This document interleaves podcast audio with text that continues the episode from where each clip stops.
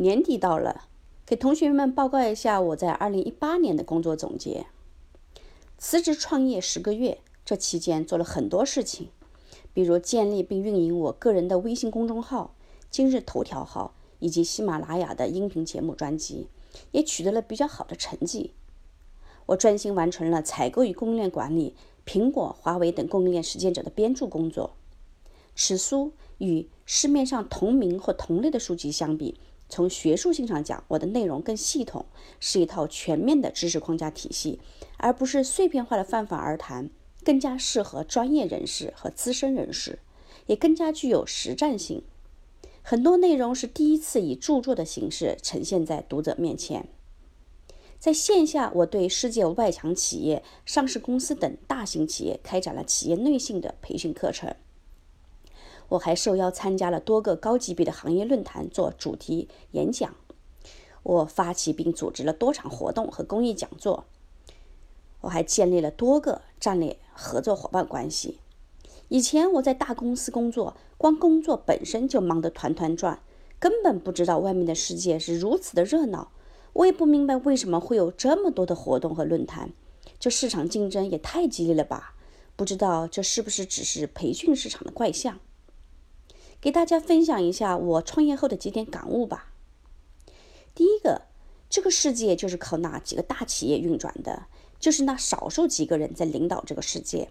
大企业景气，整个经济就都景气。懂的人就懂我的话，不懂的人还需要再历练。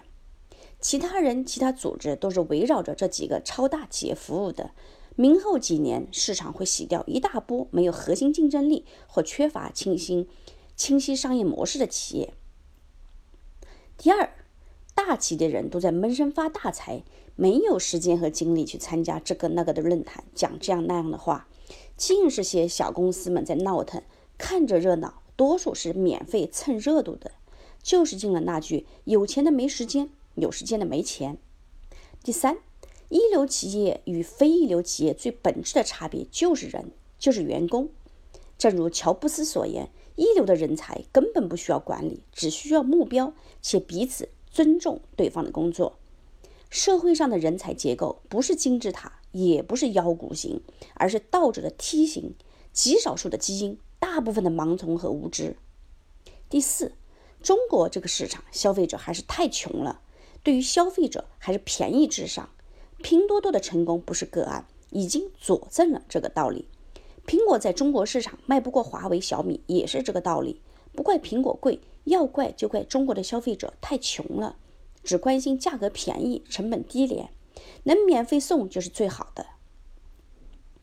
第五，中国的一带一路就是一个穷大哥丐帮帮主带着一帮穷兄弟，因为这个大哥有时会照顾小弟，分一点免费餐给小弟们。富大哥可不会这么干。只想着剥削和霸占这帮穷兄弟的钱，八个富人鸡八国口袋里的钱就已经超过这么一大帮穷兄弟的钱，财富分配向来就是不均衡的。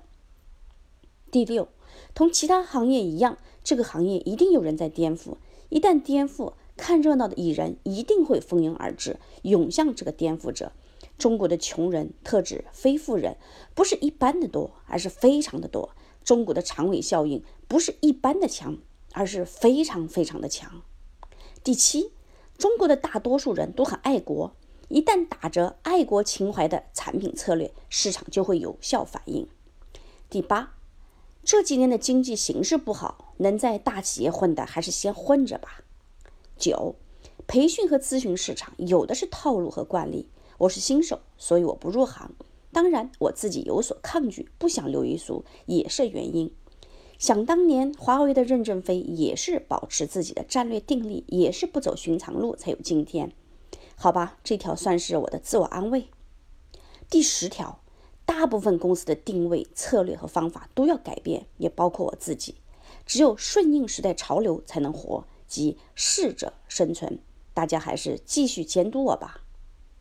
冬天到了，春天还会远吗？